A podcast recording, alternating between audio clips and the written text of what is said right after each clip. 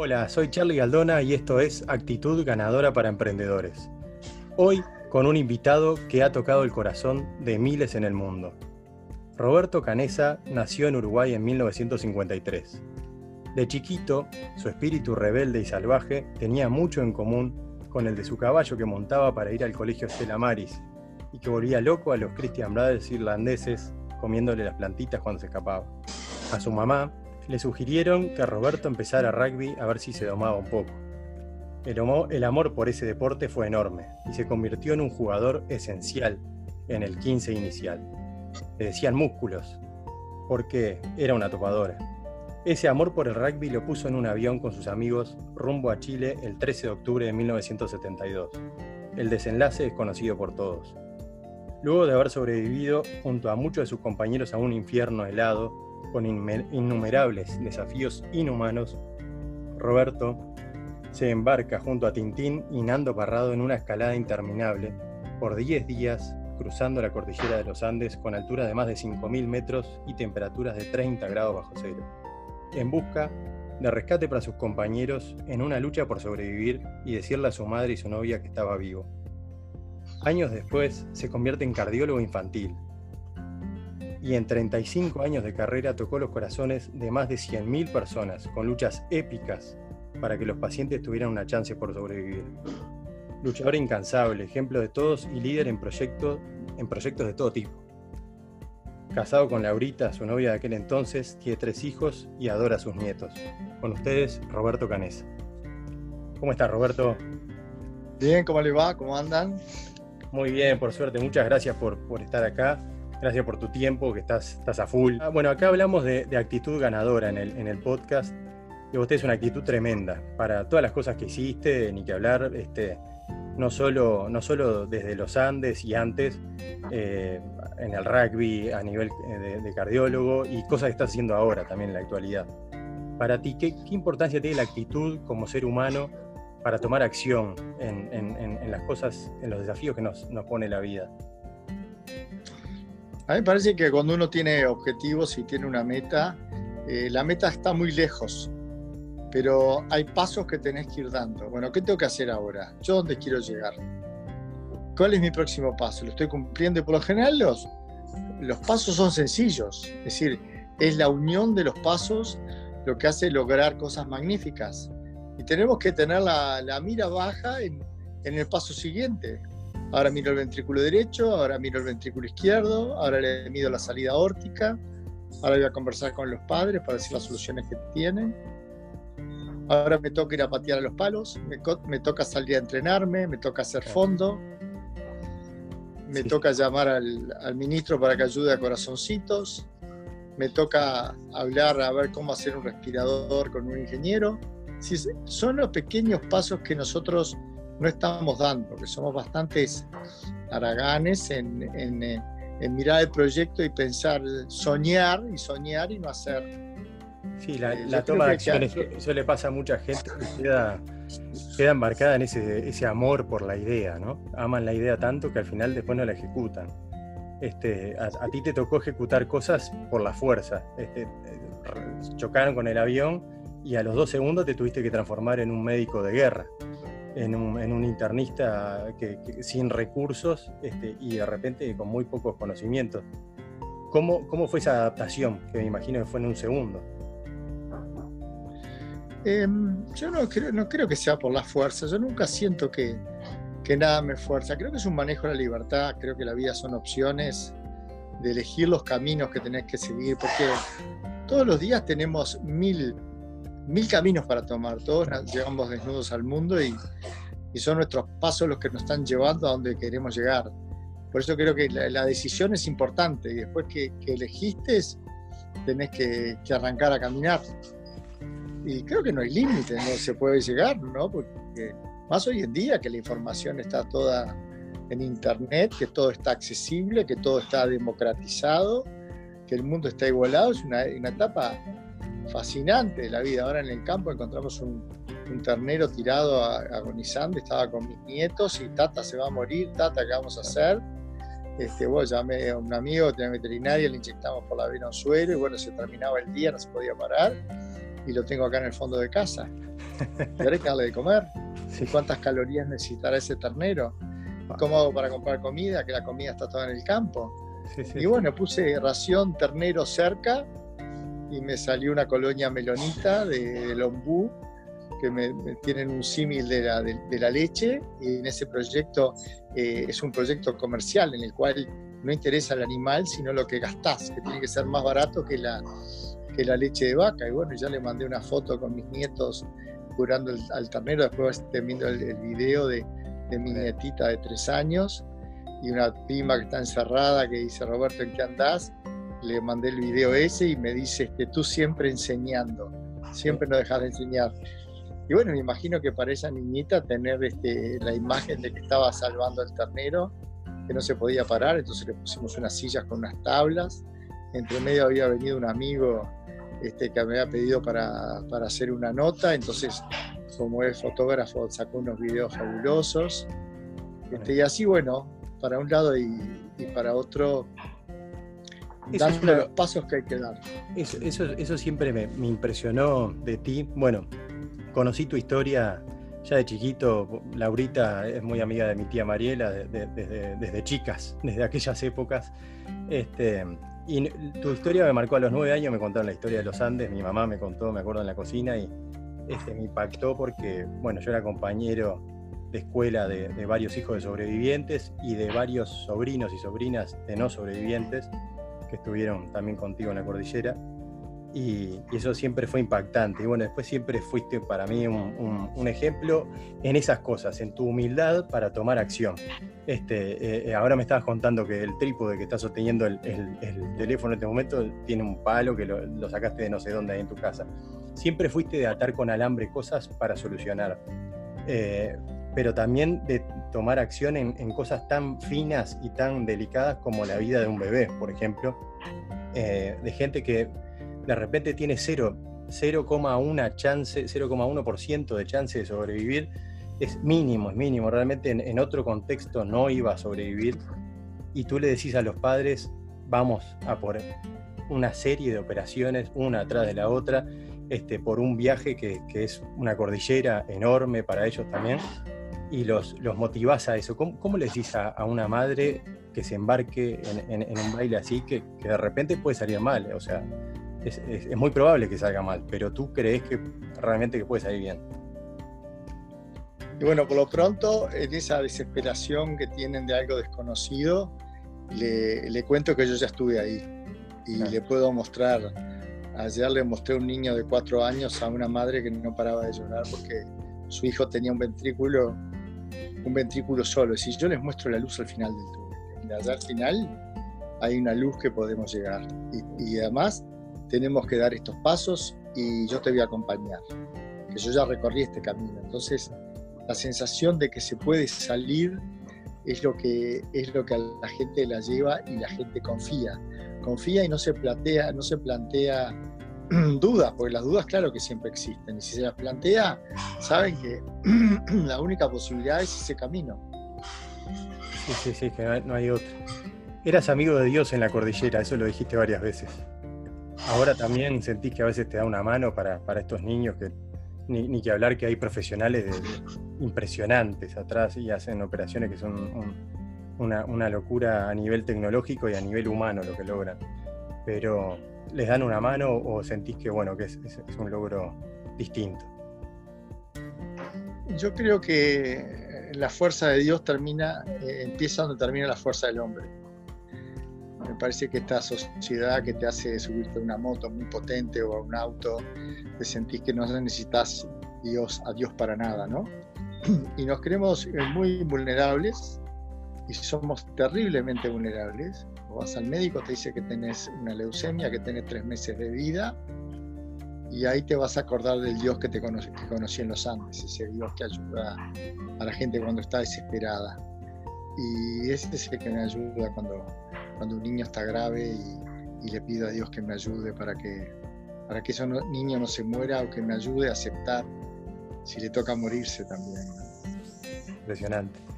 Bueno, no, más allá de, haber vivido lo de los Andes, que es, algo que, me imagino siguió contigo toda la vida. Este, te seguiste poniendo desafíos, uno tras del otro, con el tema de, la profesión que elegiste. No, elegiste ser carpintero y de repente ponerte a hacer muebles, no elegiste ser médico de familia, algo un poquito más simple.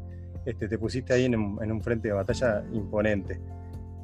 Una de las frases que me acuerdo que, que siempre resuena en mi cabeza, a mí me gusta decirle a la gente que tiene que planificar a largo plazo cuando estamos hablando de emprendimientos, este, que intenten pensar una visión de largo plazo para que sobreviva. Pero siempre, siempre que hay algún, alguna circunstancia específica, siempre me acuerdo de vos y de Nando cuando dicen de un paso a la vez. Este, si vos te pones allá toda la cordillera para adelante, este, te, te ahogás, te ahogás mentalmente te ahogás. ¿Cómo, es eso? Vos lo viviste literalmente, además, en, la cordillera, pero después en la vida, ¿cómo, ¿cómo es eso de un paso a la vez? Bueno, porque me deslumbran los límites. Aprendí que los límites no están donde uno cree, que la mayoría de los límites está dentro de ti mismo. Me, fascina la incertidumbre que puede ser cambiada por mi esfuerzo, que puedo influir en los resultados, que hay una parte mía que puedo, puedo cambiar el destino, puedo torcer ese destino de esos niños que de repente se morían el 100% y que yo sé que si le meto un catéter por la vena umbilical y, le, lo paso a través del foramen oval y tiro en ese niño de 3 kilos, desaparece de adentro del corazón, con mucha sutileza se rompe y toda la sangre oxigenada pasa al niño y lo ves que de violeta y agónico pasa a ser rosado, ¿no? Sabiendo que hay un riesgo, sabiendo que es esa única posibilidad y viendo que cada vez eh, logro cosas impensadas. Hemos logrado que un niño se, se operara dentro del útero de la madre porque tenía un tumor de pericardio que le estaba apretando la aurícula y entonces se estaba acumulando líquido. Y ahora estuvo el papá y de mañana tiene tres, años y medio, toma mate en la pedrera y, bueno, y la, pasó horrible, pero era algo que era impensable, que un niño se pudiera operar un tumor cardíaco adentro del útero. Y bueno, como yo conocía al hospital de niños de Filadelfia, lo llamé por teléfono y y le mandé por WhatsApp la imagen y me dijo, mándalo ya.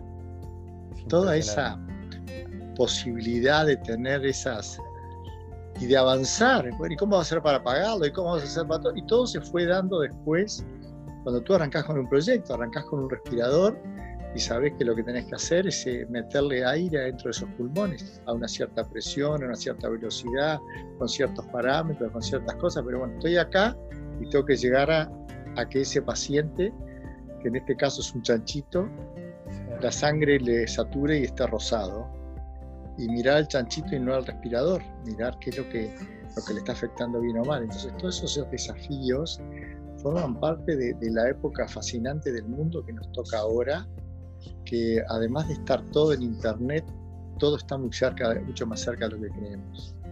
La electrónica ha avanzado muchísimo, esos respiradores Siemens que yo veía antes, que eran un carro gigantesco, ahora existe una placa Arduino o una PLC que es más cara, vos puedes hacer tu propia placa que comanda ese, ese motor de, limpia parabrisas que fue el primero que usamos para empujar un émbolo para, para que una pelota mande aire al apretarla a los pulmones, que es el Ambu, que es el primer modelo, y ya se entusiasmaron cuando aprendieron y dijeron, podemos hacerlo con un respirador Genoa que maneja eh, válvulas eh, solenoides comandadas por el, por el Arduino. Entonces, este, como que una vez que empezás a avanzar, eh, van cayendo las barreras y saber que los pequeños fracasos son el costo operativo del éxito y que es una curva de aprendizaje. Y la cosa de aprendizaje a veces tenemos que asumir que que la cima no está donde crees y cuando crees que ya es de la cima hay que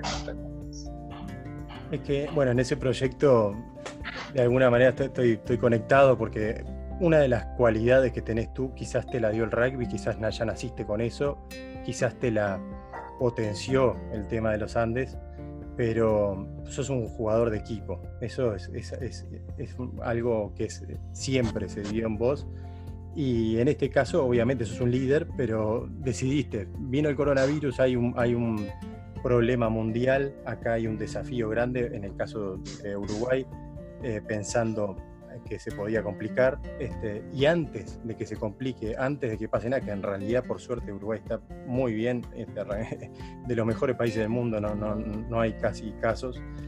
Em, asumiste el rol de líder de un, de un grupo, armaste grupo de WhatsApp y, con, con, unos ingenieros, con, bueno, con los La Rosa con, y, otros equipos que después fueron derivando y se fue, se fue armando la cosa, eh, terminas con tres respiradores listos este, y con la verdad que un nivel tecnológico muy bueno, eh, listos como para ser desplegados en cualquier lado. O sea, es algo que lo, lo pueden copiar en otros países, lo pueden hacer. ¿Cómo te embarcas en ese tipo de proyectos? Que de repente hay otras personas que dicen, bueno, bárbaro, pues puedes hablar y decir, bueno, háganlo ustedes. Vos estás ahí en el frente de batalla, vas a hacer la prueba con el chanchito, este, le dedicas horas y horas este, y la verdad que eso habla mucho de tu humildad también. ¿Cómo, ¿Cómo, motivas a un equipo de estos a, que siga, a que encare una misión en un momento en que en realidad una misión es algo que necesitan? Bueno, ahora que tú me haces pensar eso, creo que es una seducción, una seducción de decirle, he visto gente morirse con sed de aire y, y nos va a pasar y tenemos que intentar hacer algo, no quiere decir que lo vamos a hacer y lo que hay que hacer es inyectarle aire a esas personas. Y el aire no es una cosa, es una presión de 38 centímetros de mercurio, una columna muy bajita de la presión que tenés que generar.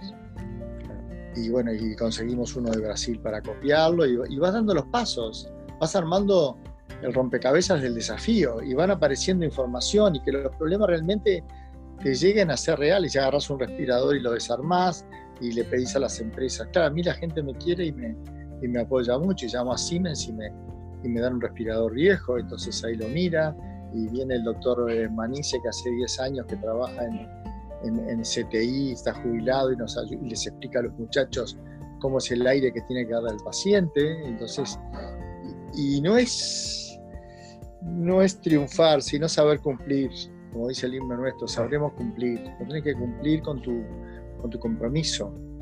No es el éxito o el fracaso, es, es el, el, ir cumpliendo las etapas y sentir el vértigo ese de que cada vez estás más cerca de, de llegar al arriero. ¿no? es imponente eso. Sí, es que te transformás vos en el arriero. Este, al final terminás vos siendo el arriero de tantos. Este, esa, esa, es un poco la, lo, increíble de la, de la, historia esta, ¿no?